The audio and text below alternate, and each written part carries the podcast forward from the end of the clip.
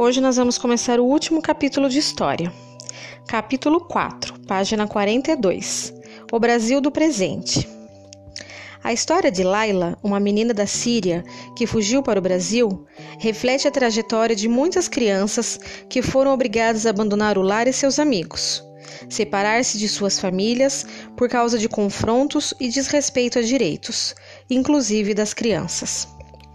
A maioria das mais de 68 milhões de pessoas que vivem atualmente nessa situação são crianças, de acordo com a Organização das Nações Unidas, ONU. Por mais que vivam situações difíceis, a resiliência dessas crianças evidencia a necessidade de garantir-lhes direitos e a possibilidade de realizarem sonhos, que na vida de outras crianças são apenas atividades do dia a dia ter uma escola para estudar, um espaço seguro para brincar, um prato para alimentar-se. Fim da ditadura e retorno da democracia. No começo da década de 1980, o governo militar dava sinais de que perdia sua força política. Um dos motivos que explicam essa situação se deve à grave crise econômica vivida pelo país. Outro motivo associa-se à pressão da sociedade. A maior parte da população percebeu que o regime autoritário não havia resolvido os problemas do país. As pessoas lutavam pela liberdade e pelos direitos que haviam sido retirados durante a ditadura.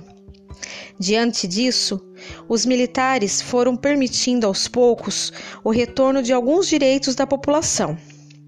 As pessoas que foram expulsas do Brasil receberam autorização para voltarem. Essa era a anistia política, ou seja, o perdão político. Além de mudanças políticas, o final do século XX também trouxe transformações sociais. Em 1985, a ditadura militar chegou ao fim. A democracia demoraria muito para amadurecer nesse novo momento. Nesse período, que marcou o início da reabertura política, os problemas dos brasileiros foram resolvidos? De certa forma, alguns sim, outros não. A sociedade ainda convive com a corrupção, o desemprego, as desigualdades sociais, a falta de saúde, de moradia, de segurança, etc. Por outro lado, o país está diferente. As pessoas têm o direito de expressar o que pensam, sem censura. Muitas instituições foram criadas para garantir os direitos dos indivíduos.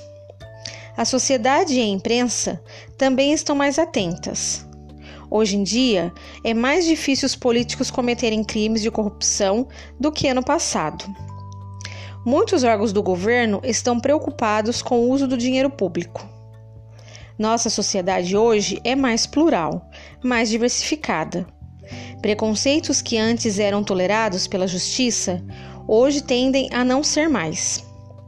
Um olhar voltado para os gostos musicais, para as vestimentas e as práticas sociais revela que vivemos com mais liberdade e tolerância. Porém, ainda temos muito o que caminhar na luta pela conquista de direitos de determinados grupos e na superação de qualquer tipo de preconceito. Ainda há muito a se fazer, mas não podemos negar que o Brasil avançou bastante desde a volta da democracia. A página 45 não precisa fazer, tá bom? Nós vamos pular. 46. Mundo digital. Como você percebeu, a sociedade brasileira sofreu várias transformações ao longo do tempo. Uma delas diz respeito aos meios de comunicação que se popularizaram no país. No século XIX e no começo do século XX, o principal veículo de informação do Brasil era o jornal. Nem todos os brasileiros sabiam ler, mas aqueles que sabiam geralmente liam para as demais pessoas as notícias sobre os mais variados assuntos: política, economia, atrações culturais, esporte, etc. A partir da década de 1930, o rádio ganhou o lugar de veículo de comunicação mais popular do país. Conforme estudamos, ele tornou-se tão importante que até o presidente Getúlio Vargas criou um programa de rádio para falar com a população. Na segunda metade do século XX, foi a vez de outro aparelho de comunicação fazer sucesso: a televisão, ou TV. Hoje em dia, quase todas as residências do Brasil possuem televisão. Por essa razão, a TV tornou-se um elemento importante na cultura popular e na vida social do Brasil. Em 1950, foi realizada a primeira transmissão televisiva pela TV Tupi, uma emissora de São Paulo que não existe mais. Durante anos, os televisores eram considerados artigos de luxo no Brasil. Poucas pessoas tinham condição de comprar este produto. Além disso, as transmissões possuíam chuviscos e eram em preto e branco. Na década de 1970, os aparelhos de TV ganharam cores e a qualidade da transmissão da imagem e do som foram melhoradas. Nos anos de 1990, por sua vez, chegou ao Brasil a TV a cabo ou por assinatura, serviço que oferece canais extras à programação gratuita.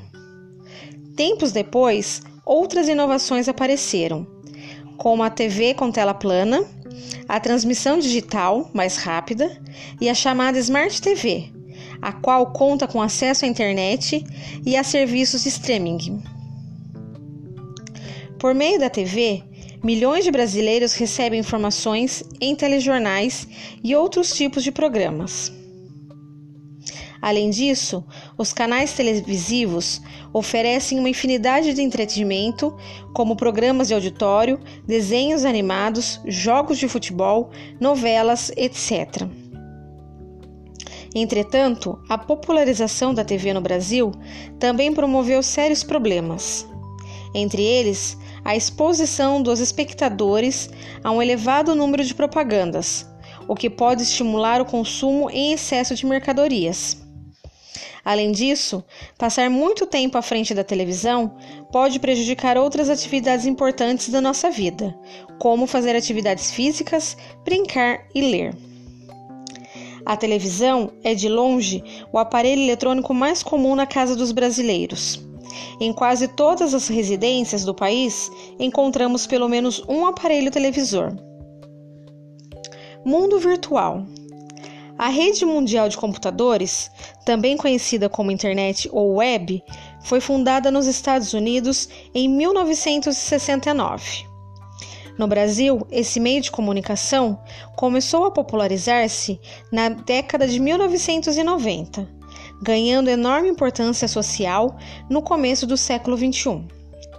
Entre os motivos desse sucesso, destaca-se a utilização de aparelhos com acesso direto à rede de computadores, caso dos smartphones e tablets. Hoje em dia, mais de 116 milhões de brasileiros acessam o mundo virtual. Para muitas pessoas, é difícil imaginar como seria viver sem internet. Quase tudo que fazemos hoje em dia envolve a navegação nesse meio. Como consequência, milhões de habitantes passam um longo tempo acessando conteúdos virtuais. Um em cada três brasileiros passa seis horas por dia na internet. Todavia, a familiaridade da nossa sociedade com a web não significa que os brasileiros utilizam esse meio de comunicação de maneira apropriada. No Brasil e em outros países, a internet é ainda utilizada de maneira inadequada, sobretudo quando pensamos em regras de comportamento e no respeito a outras pessoas. Para resolver esse problema, estudiosos criaram um conceito de netiqueta. Você já ouviu falar nessa expressão? O termo origina-se das palavras net, do inglês internet, e etiqueta, do francês etiquette. De maneira simples, podemos afirmar que a netiqueta diz respeito ao comportamento adequado dos internautas, ou seja, o bom uso das ferramentas da internet, como as redes sociais, fóruns, chats, canais de vídeo, blogs, etc. Uma das dicas mais valiosas da netiqueta é colocar-se no lugar do outro, ou seja, tratar as pessoas no mundo virtual como gostaríamos que elas nos tratassem. Respeitar a opinião e a privacidade dos outros internautas é outra conduta importante, assim como evitar o compartilhamento de boatos ou informações falsas. Em muitos casos, essas notícias falsas ou fake news podem prejudicar pessoas ou instituições, promovendo consequências desagradáveis.